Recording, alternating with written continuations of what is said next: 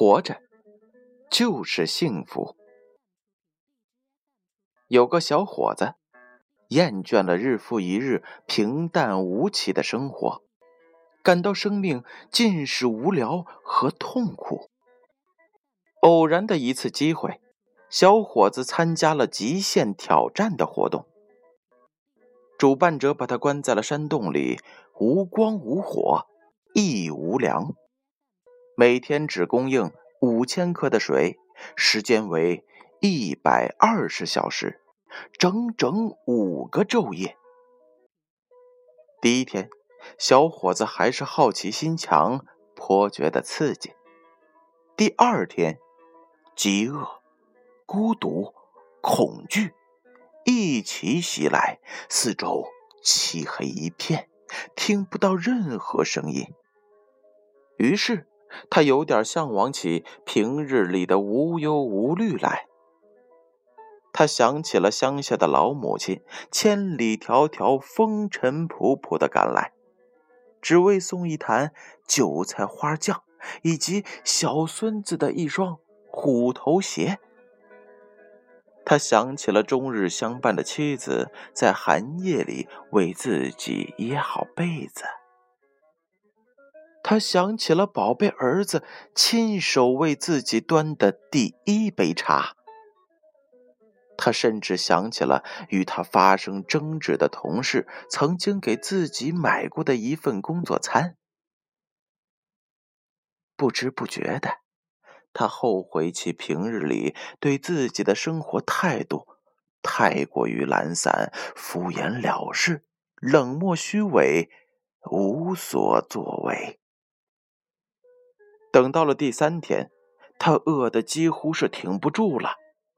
可是，一想到人世间的种种美好，便坚持了下来。第四天、第五天，他仍然在饥饿、孤独、巨大的恐惧当中反思过去，向往未来。他痛恨自己竟然忘记了母亲的生日。他遗憾妻子分娩之时未尽到照料的义务，他后悔听信流言与好友分道扬镳。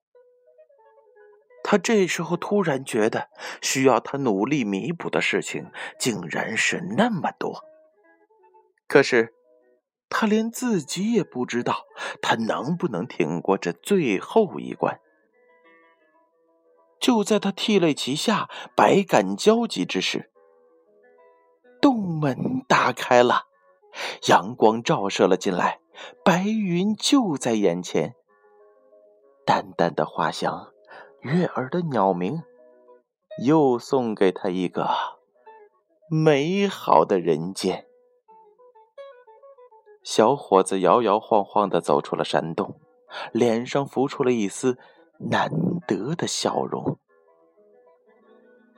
五天来，他一直用心的在说一句话，那就是：“活着就是幸福。”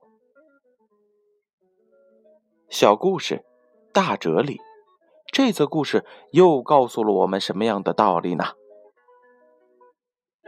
当我们抱怨生活的平庸，当我们埋怨生活的困苦之时，我们很少意识到，活着本身就是一种幸福，因为它像呼吸那么的自然。